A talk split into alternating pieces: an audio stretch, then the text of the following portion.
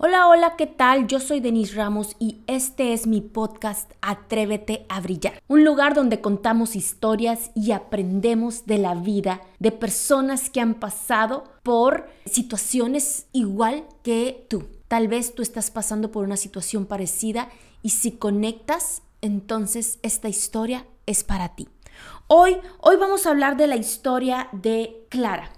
Clara, una joven de 26 años que estaba muy enamorada de su novio Mario. Ellos llevaban ocho meses de novios y ella ya había imaginado su vida al lado de él. Tenían muchas cosas en común. A él le gustaba el ciclismo y a ella también. Él adoraba a los gatos y ella también. Los dos eran trabajadores y ambiciosos. Mario era todo lo que ella buscaba en un hombre. La pasaban bien, tenían buena plática, ella pensaba que había encontrado al hombre de su vida. De pronto él empezó a ser más distante, a pasar menos tiempo con ella y a tener excusas para no ir a visitarla. Algo estaba cambiando y Clara lo sabía. Clara decidió preguntarle qué sucedía y Mario le dijo que ya no sentía lo mismo por ella. Le dijo que ella era una excelente mujer, pero que él había dejado de amarla. Al escuchar esto, ella sintió que el corazón se le partía en dos. Ella lo seguía amando con todo su ser y él ya no sentía lo mismo por ella. Se sentía frustrada, triste, confundida, lastimada, desilusionada, enojada, dolida. Sentía muchas emociones dolorosas al mismo tiempo, pero las pudo gestionar y aunque le dolía muchísimo lo que estaba ocurriendo y las lágrimas empezaron a rodar por sus mejillas, ella respiró profundamente y le dijo a Mario, no te puedo obligar a que me ames y ni modo. Te dejo ir y te deseo lo mejor en tu vida. Te suelto aunque me duela.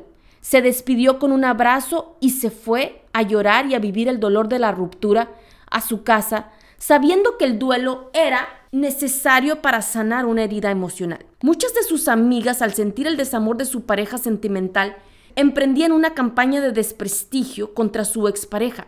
Muchas se dedicaban a buscar a su ex en redes y hacerle la vida imposible mandándole mensajes y publicando cosas para dañarlos. Una de sus amigas se había encontrado a su ex saliendo de un restaurante con otra mujer y lo había atacado verbalmente sin importarle que ya llevaban más de tres meses de haber terminado. Clara había aprendido a gestionar sus emociones.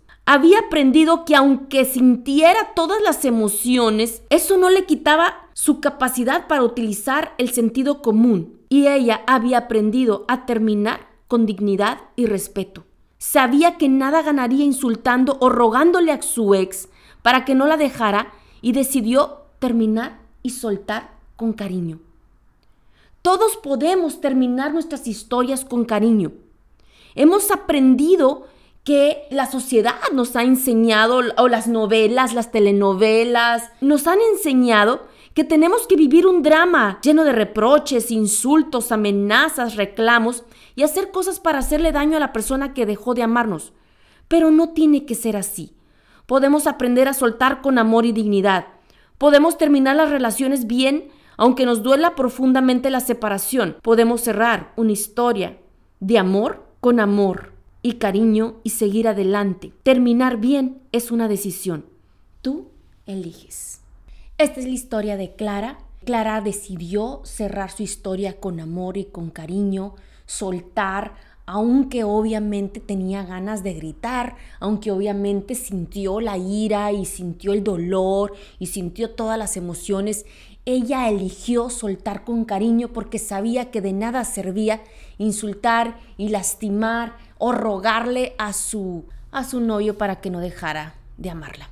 Este es el podcast de Denise Ramos. Recuerda que hay luz y mucho poder dentro de ti y tú tienes el poder de elegir cómo vas a ver la vida, cómo vas a ver lo que te sucede, qué significado le vas a dar, si lo que te sucede te va a empoderar o te va a destruir. Todo, todo depende de ti. Si vas a alcanzar tus metas, si vas a eh, quedarte a llorar por, por alguien que no te quiso, o si vas a llorar un rato porque es normal, porque es parte del duelo, pero después vas a soltar y vas a seguir con la frente en alto y con mucho amor por ti, brillando. Este es el podcast Atrévete a brillar. Los espero todos los jueves aquí en mi podcast. Un abrazo, los quiero mucho y recuerda, nunca, nunca dejes de brillar.